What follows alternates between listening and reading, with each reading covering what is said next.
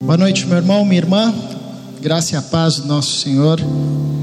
Que a alegria da salvação de Jesus Cristo nos impacte, continue a nos transformar nesta noite. Louvor maravilhoso, glória a Deus, momento muito bom na presença de Deus.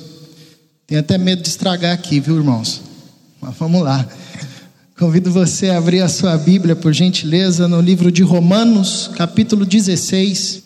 Romanos, capítulo 16, do verso 1 ao verso 16. Romanos, capítulo 16. Peço que você, por gentileza, acompanhe a leitura desse texto. Diz assim: Recomendo-vos a nossa irmã Febe, que está servindo a igreja de Sencreia para que a recebais no Senhor como convém aos santos e a ajudeis em tudo que de vós vier a precisar, porque tem sido protetora de muitos e de mim inclusive.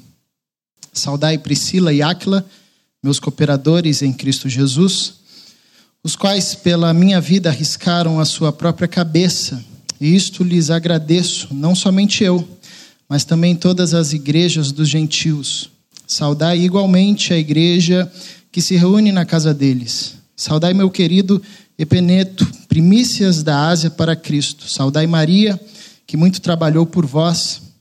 Saudai Andrônico e Júnias, meus parentes e companheiros de prisão, os quais são notáveis entre os apóstolos e estavam em Cristo antes de mim.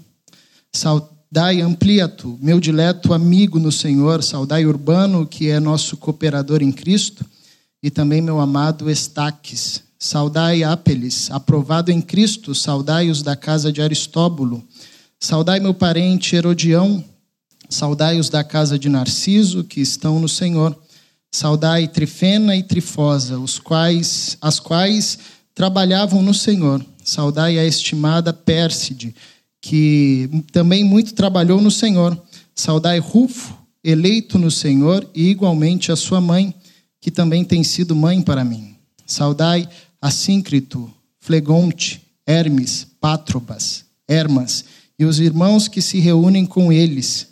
Saudai Filólogo, Júlia, Nereu e sua irmã Olimpas e todos os santos que se reúnem com eles. Saudai-vos uns aos outros com ósculo santo.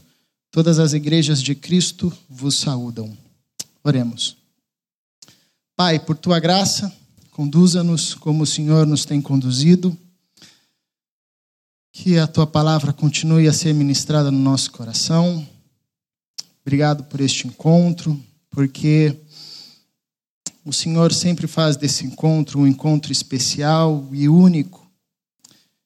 Que a tua palavra, como foi ministrada desde o momento que entramos aqui, continue a encontrar abrigo no nosso coração, que o teu Santo Espírito encontre liberdade no nosso meio. Em nome de Jesus. Amém. Irmãos, eu confesso que eu li esse, esse texto umas 17 vezes, para não errar os nomes. E se eu errei, me desculpem, porque só Jesus na causa aqui, né? Eu tinha, eu percebi que eu tinha que ter meditado nesse texto antes de escolher o nome do Samuel, né? daria aqui algumas sugestões para Mirna que ela não ia aceitar com toda certeza.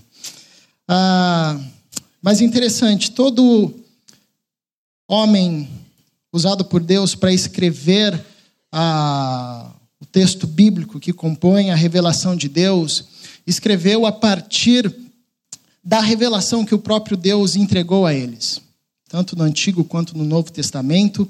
Homens ah, foram levantados, inspirados por Deus na história, tiveram os seus talentos ampliados, suas capacidades e percepções ampliadas pelo Espírito de Deus, e, acima de tudo, receberam uma revelação especial ah, por parte do Espírito Santo que inspirava e comunicava a história da salvação que Deus queria mostrar ao mundo, e esses homens foram destacados e escreveram tudo isso no que nós conhecemos como Bíblia Sagrada. Isso é uma experiência fantástica. E o apóstolo Paulo passa por isso. Ele compõe, tem o privilégio de escrever 13 cartas ah, do Novo Testamento, 13 livros, ah, partindo desse, desse ponto da revelação de Deus a ele.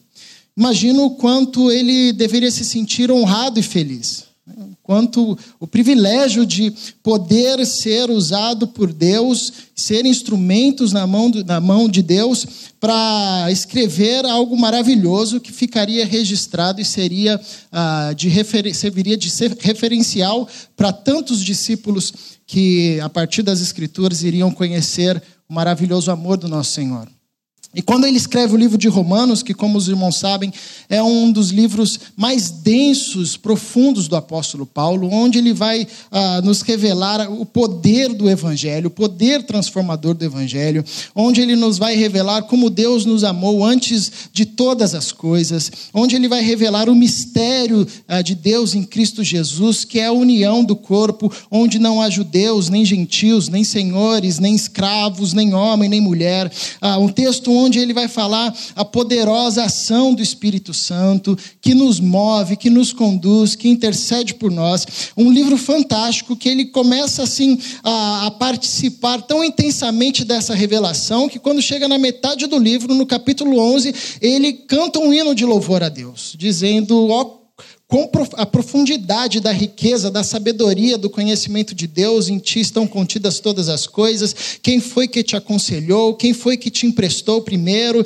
Ah, e ele exalta Deus como o início, meio, fim de todas as coisas. É uma revelação ah, grandiosa demais. E o apóstolo ele é tomado por essa revelação. E a partir do capítulo 12, ele vai descrevendo o que que todo esse conhecimento de Deus que ele escreveu até o capítulo capítulo 11, ah, faz e gera na nossa vida. O que todo ah, esse poder transformador do Evangelho produz em nós. E nós chegamos no capítulo 16. Paulo ele tinha mais ou menos uh, um estilo próprio de escrever as suas cartas. Ele começava com uma breve saudação no início, e aí já entrava com os dois pés no peito, já falando o que tinha que falar, já ensinando o que tinha que ensinar, e depois ele deixava também uma breve, um breve espaço no final das suas cartas para uma saudação bem rápida. Ele não gastava muito tempo com as saudações, porque o que ele tinha para dizer era tão profundo e tão importante, e o tempo dele era tão curto, que ele ah, fazia uma introdução rápida, uma saudação rápida, escrevia o que tinha que escrever, e no final também dava uma saudação ah, breve de despedida, ah, para focar no que ele tinha que focar. Mas no livro de Romanos nós temos ah, um ponto diferente aqui, porque ele termina com uma saudação longa uma saudação final longa. Ele gasta, na verdade, um capítulo inteiro ah, destacando e agradecendo a diversos irmãos e irmãs que contribuíram ao longo do seu ministério. E isso é interessante. Ah, é interessante esse capítulo estar no final do livro de Romanos, que, era um, que é um livro fantástico, um livro ah, profundo para a igreja cristã, um livro ah, central para entendermos ah, as doutrinas elementares da fé cristã.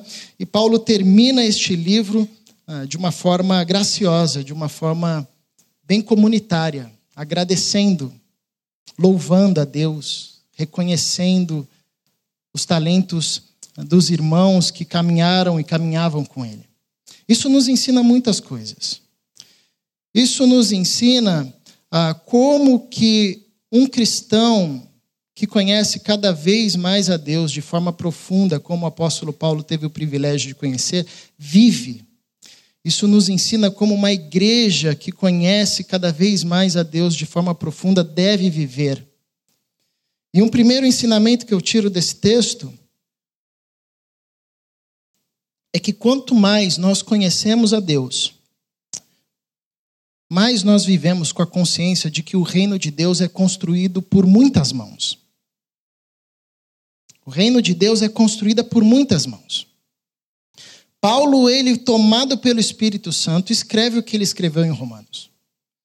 Ele poderia terminar o livro com qualquer outro final, sem destacar ninguém, poderia se destacar. Falando, eu recebi isso do Senhor, mas ele prefere tomar um outro caminho. Destacando e trazendo à, luz irmãos que só aparecem aqui, e que se ele não tivesse citado o nome desses irmãos, a gente nunca saberia que esses homens viveram na face da terra.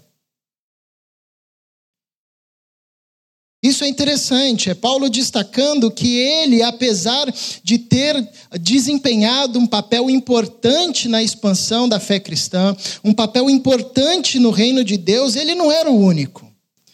Existiam outras mãos construindo ah, o reino de Deus na história. Existiam outros irmãos e outras irmãs, e aqui um detalhe interessante: que Paulo destaca o papel das irmãs na comunidade. As irmãs participando ativamente numa cultura muito machista. Numa cultura onde fazer esse tipo de referência, terminar um livro ah, que era um livro basilar, destacando o papel das mulheres, isso era um escândalo. Mas ele faz isso porque ele reconhece, ele entende, fruto de toda a experiência que ele tinha com o Senhor, que o reino de Deus não era construído apenas por suas mãos, apenas a partir do seu conhecimento, apenas a partir do seu intelecto, mas o reino de Deus, e essa é a beleza da forma como Deus escolheu trabalhar no mundo, é construída por muitas mãos. Tem mão minha, tem mão sua, tem mão de gente que a gente nem conhece. Tem mão de trifena e trifosa. Tem mão de muita gente aqui. Isso é belo, porque nos revela ah, que o reino de Deus e a forma como Deus decidiu trabalhar na história é uma forma que nos chama para o protagonismo. O protagonismo na construção do reino de Deus, e quando eu digo protagonismo, eu não estou falando no sentido de dar conta de fazer sozinho, porque nós sabemos que não damos conta. Ah, o grande protagonista da história é Jesus Cristo, e, e ele é tão grande que ele nos chama também para frente do palco e fala: vamos aqui, é nós dois aqui à frente. Você também tem um papel principal. É nesse sentido que eu digo do protagonismo. O protagonismo no reino de Deus não é meu, não é do sacerdote, não é do Daniel, não é do diácono, não é do presbítero, é de todos nós. A grande questão é que nós servimos em funções diferentes. Algumas funções ah, aparecem mais, outras funções ficam mais nos bastidores. Mas todos nós fomos chamados para exercermos um papel de protagonismo na sinalização e construção do reino de Deus na história. Nós não podemos ficar no banco, escondidos, com medo, receosos, ou transferindo o nosso papel para outras pessoas. Paulo destaca um monte de irmão e irmã servindo em diferentes frentes, de diferentes formas, mas que estavam assumindo o seu papel de protagonismo, porque no reino de Deus nós só operamos a partir do Espírito Santo. E Jesus disse aos seus discípulos: Vocês esperem aqui que vocês receberão o poder do Espírito Santo e vocês serão transformados em minha testemunha. E isso aconteceu, o Espírito Santo foi derramado sobre toda a carne. Todos nós, cheios do Espírito Santo, somos chamados para assumir esse papel de protagonismo. De diferentes formas em diferentes funções. Por isso que o Espírito Santo nos concede dons e, e amplia os nossos talentos de uma maneira diversa, para que ah, no serviço de cada irmão, na, no protagonismo de cada irmão, a gente possa ver uma face de Deus. Porque é isso que a gente faz quando nós servimos e quando nós atuamos com os nossos talentos e dons na, no reino de Deus. Nós damos a oportunidade ao mundo, aos irmãos, de verem uma face de Deus e uma forma de Deus se revelar que só tem em você, que só você carrega. É um jeito de servir que só você consegue fazer. É uma forma de alcançar, de tocar os corações, de influenciar, que só você consegue atingir. Porque foi a forma como Deus escolheu de trabalhar no mundo, distribuindo a multiforme graça de Deus para todos os homens cheios e mulheres cheios do Espírito Santo. E quando você assume esse papel de protagonismo e começa a servir, nós podemos ver através do seu serviço e da, tua, da sua atuação uma face de Deus que só se manifesta em você. Que é aquela sensação de falar assim: nossa, uau, que bênção! Como eu fui abençoado com essa sua ação. Como eu fui abençoado com a sua voz, como eu fui abençoado com o seu cuidado, como eu fui abençoado com a sua generosidade. Deus falou comigo quando você me abraçou e falou aquilo. Como eu fui abençoado com a sua palavra de sabedoria, como eu fui abençoado com o seu confronto. é a gente vendo a face de Deus no serviço dos irmãos. E todos nós, todos nós temos uma forma de mostrar uma face de Deus que só nós conseguimos mostrar a partir do Espírito Santo agindo em nós. Tão interessante desse texto que Paulo nos revela que quanto mais nós conhecemos a Deus, mais nós vivemos com a consciência de que, uh, de que o reino de Deus é construído por muitas mãos. De que o reino de Deus é construído por muitas mãos. Uma outra, uma outra lição interessante nesse texto é que quanto mais nós conhecemos a Deus, mais nós temos consciência de que devemos viver, e essa nos deve ser uma prática comum, ah, honrando uns aos outros. Interessante que Paulo é, investe aqui um capítulo do livro honrando os irmãos, louvando os irmãos, elogiando os irmãos. A um ele elogia pela dedicação à igreja, pelo cuidado, a outro por ter colocado a, cabeça em risco é, para salvá-lo, a outro por ser o primeiro a se converter ah, na Ásia e se tornar ah, um símbolo e uma lembrança viva da transformação do Evangelho, a outra pela dedicação, porque não para de trabalhar, a outro porque compartilharam cela com ele. Ele vai exaltando, ele vai elogiando os irmãos, ele vai louvando os irmãos, isso é lindo. Isso nos deve ser uma prática constante na comunidade, elogiar, honrar um ao outro, porque quanto mais nós conhecemos a Deus e mais o conhecimento de Deus toma conta do nosso coração, mais nós vivemos honrando uns aos outros.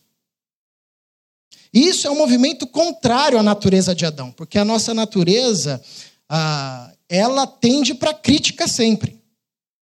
O sujeito pode acertar 99 coisas, a gente vai olhar não uma coisa que ele errou.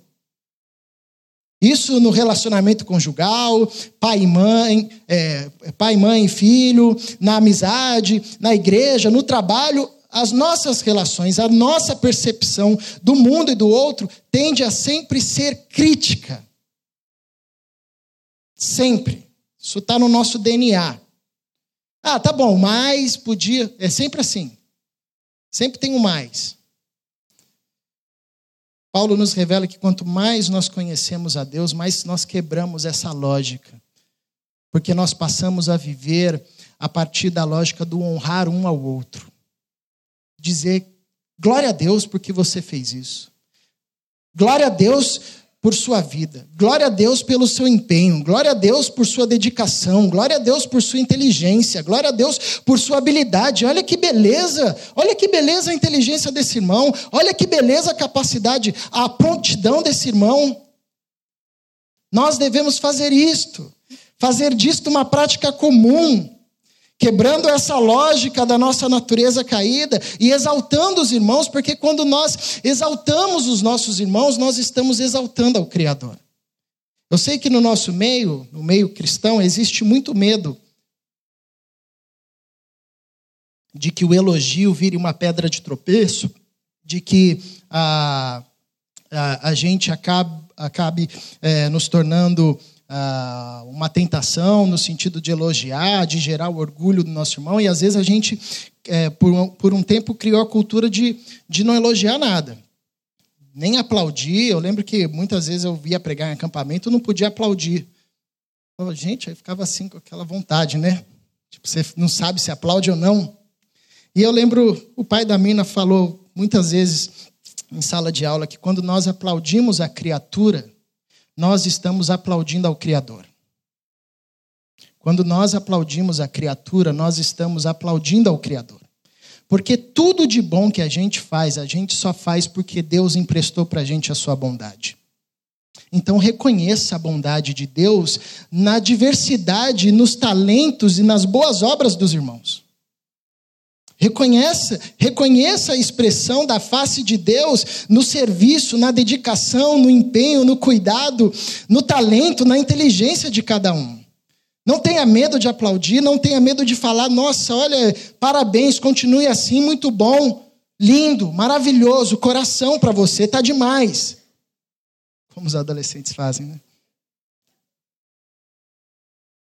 Porque quanto mais nós conhecemos a Deus, mas nós temos consciência de que o reino é construído por diversas mãos e que honrar uns aos outros deve ser sempre uma prática comum no nosso meio. Porque quando nós honramos uns aos outros, nós estamos vivendo na lógica de João Batista, que diz: convém que eu diminua e que ele cresça. Isso é reino de Deus, meus irmãos. Se eu puder dedicar toda a minha vida para que o meu irmão cresça,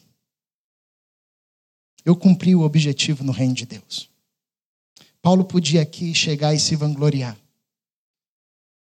Mas ele prefere dar nome para as pessoas que nós nunca ouviríamos. Porque ele entendeu a lógica de João Batista. O reino de Deus, a comunidade cristã é um local onde cada um vive com o único objetivo de fazer com que o irmão seja maior do que ele. Que um irmão chegue mais longe do que ele. Que um irmão apareça mais do que ele. Que o irmão seja mais abençoado do que ele. Que o irmão receba um destaque maior do que ele. Essa é a lógica da comunidade cristã. Eu diminuo, convém que eu diminua para que ele cresça, para que Cristo cresça. Era João dizendo para Jesus, mas nós podemos dizer isso uns aos outros, é isso que Paulo nos ensina em Efésios, capítulo 4, suportai-vos uns aos outros. Quando ele usa essa expressão, ele não está falando no sentido de aguentar, no sentido de, pô, aguenta aí o seu irmão. Não. Ele está falando para a gente ser uma base tão forte, tão sólida, que o nosso irmão consiga subir em nós e seja projetado acima de nós. É que ele não tinha essa ideia na época dele, mas é uma ideia da cama elástica. Não sei se vocês já, quando criança, adolescente, brincaram na cama elástica. Quando você pula com uma pessoa na cama elástica, só uma pessoa, você alcança uma certa altura. Quando duas pessoas pulam na cama elástica, ah, e elas sincronizam um pulo, acontece um fenômeno interessante, que quando um cai, o outro vai muito longe. E quando esse que foi muito longe cai, o outro vai mais longe ainda. Essa é a ideia do suportai-vos uns aos outros. Que eu consiga viver de tal forma que te jogue para cima sempre. Que você viva de tal forma que me jogue para cima sempre. E aí a gente vai caminhando nessa perspectiva de comunidade, um jogando o outro para cima, um querendo ver o outro chegar mais longe, um querendo ver o bem do outro, um querendo ver o outro avançar cada vez mais. Isso é viver dando honras uns aos outros. Viver na lógica de João Batista, que eu diminua. Então ele destaca esses irmãos que estavam ah, no anonimato, alguns aparecem apenas aqui, dando honra destacando, louvando a Deus, agradecendo, saudando ah, pelo empenho e pela dedicação desses irmãos. E um último ensinamento que esse texto me revela é, é que quando mais nós conhecemos a Deus e mais o conhecimento de Deus toma conta do nosso coração, mais nós vivemos na consciência de que no reino de Deus, nós só chegamos onde chegamos por causa dos nossos irmãos. Na verdade, toda a vida é assim. Não existe nenhum ser humano poderá, em qualquer, situa é, em qualquer situação, momento da vida, no dizer, bater no peito e falar: Eu cheguei aqui sozinho. Isso na vida é uma coisa, é, uma verdade lógica e que dali, verdade verdadeira, não tem como você tirar isso. Porque se você nasceu, você já dependeu de alguém. Pronto. Você pode ter feito a maioria das coisas sozinho, mas assim, na vida, todos nós chegamos a algum lugar ah, com uma série de outros desdobramentos, de outras pessoas que, de forma explícita ou implícita, nos ajudaram, nos abençoaram, tornaram aquilo possível. No reino de Deus é a mesma coisa. Nós só chegamos aonde chegamos no reino de Deus por causa dos nossos irmãos. Você está aqui hoje, janeiro de 2017, na Igreja Presbiteriana do Recreio. Mas quais foram as pessoas ao longo de toda a sua caminhada que foram usadas por Deus para que você estivesse aqui sentado nesse banco com essa fé que você nutre no seu coração. Já parou para fazer esse exercício? Quantas pessoas impactaram a sua vida e foram instrumentos na mão de Deus para que você chegasse aqui hoje? As professoras do seu tempo de berçário, que mesmo quando você era bebê ficava cantando Sou uma ovelhinha de Jesus. E aí você cresceu falando, gente, de onde eu ouvi essa música que eu não sai da minha cabeça? Os seus familiares, um amigo que te apresentou a Cristo, que não desistiu de você, que falou, que, que uh, continuou acreditando que você ainda seria alcançado pelo Evangelho. Nós chegamos onde chegamos por causa de inúmeras mãos que nos abençoam. E Paulo destaca isso de uma forma interessante. Ele reconhece que ele chegou aonde ele chegou por causa de uma irmã chamada Febe que tinha um ministério maravilhoso de cuidar dos desprovidos. E provavelmente foi uma irmã que sustentou o apóstolo Paulo em tempos de escassez. Ele reconhece que ele chegou onde ele chegou e virou quem ele virou, porque Deus usou ao longo dessa caminhada muitos homens e mulheres como instrumento da sua graça, como por exemplo Priscila e Áquila. Priscila, ela tinha uma. Ah, gozava de um, de um bom nome entre os romanos, era de uma família romana ah, com, com um certo destaque. E provavelmente serviu de escudo para Paulo em tempos de perseguição dos romanos aos cristãos. Ele reconhece que ele chegou por, por eh, onde ele chegou ah, por Maria, que servia com empenho a, a, causa de Deus, e por tantos outros irmãos que o acolheram, que o sustentaram, que compartilharam ah, momentos ah, de solidão, presos. Ele reconhece que no reino de Deus a gente só chega em um local, em um lugar, por causa de milhares de outros irmãos que estão orando por nós, que estão nos apoiando, que estão nos servindo e que estão, cada um da sua forma, revelando a face de Deus, através do serviço, nos encorajando, nos abençoando, fazendo com que o amor de Deus seja multiplicado no nosso coração. Paulo, ele só foi o que foi, a gente acha que Paulo era o cara, né? E ele de fato é um cara fantástico. Mas o cara na história de Paulo, tirando Jesus Cristo, que é o cara da história de todo mundo, o cara na, na história de Paulo é Barnabé. Barnabé é um cara incrível da Bíblia. A gente tem que assim sentar e passar um ano inteiro estudando Barnabé, porque ele era um cara fantástico. Porque você tem que é, você há de se lembrar que quando Paulo se Saulo Saulo se converte a Paulo, ah, todos os irmãos começaram a ficar com medo dele, achando que era uma estratégia que ele estava usando para poder prender mais pessoas. E chegou um determinado momento em Jerusalém que Paulo ele já se converteu já saiu para pregar. Começou a fazer um, um refurdúncio lá em Jerusalém, e os irmãos começaram a ficar assustados porque não sabia qual era dele. Falaram: Meu, esse cara é um traidor, ele na verdade se infiltrou aqui porque ele está querendo ver todos os nossos esquemas. E eles queriam expulsar Paulo. E se eles expulsassem Paulo, Zé Fini, ninguém ia dar, dar mais bola para Paulo. Aí Barnabé, Barnabé chega e diz: Eu vou caminhar com ele. E começa a caminhar com Paulo. E aí faz acontecer o que acontece na vida de Paulo. Nas viagens missionárias é sempre Barnabé e Paulo, Barnabé e Paulo, Barnabé e Paulo. Depois é Paulo e Barnabé, Paulo e Barnabé. Depois é Paulo, Paulo, Paulo, Paulo, Paulo. Porque Barnabé tinha essa lógica de João Batista. Convém que ele cresça. Vai, Paulo. Vai para longe. Brilha. Deixa Deus te usar. Eu sou suporte. Suba em mim. Apoiem-se em mim. E vai para a glória de Deus. Isso foi tão marcante na vida do apóstolo que ele termina o seu texto de Romanos destacando pessoas que a gente nunca ouviu falar e não ouviria falar se ele não tivesse honrado aqui. Que Deus se revele de forma tão profunda a todos nós, que esse conhecimento de Deus converta o nosso coração nesse tipo de vida, de gente que tem a plena consciência de que o reino de Deus é construída, construído por muitas mãos.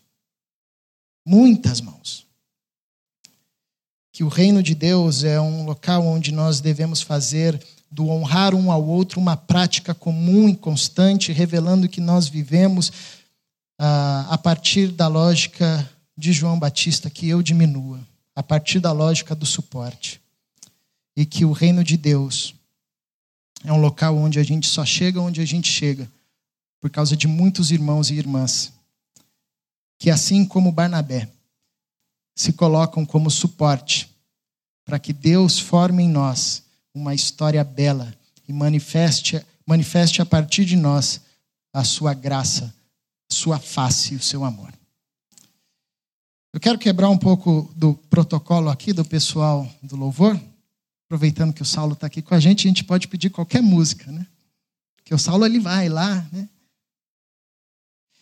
Queria que a gente terminasse cantando uma música antiga que diz: Eu recebi um novo coração do Pai. Chamou o pessoal do louvor aqui.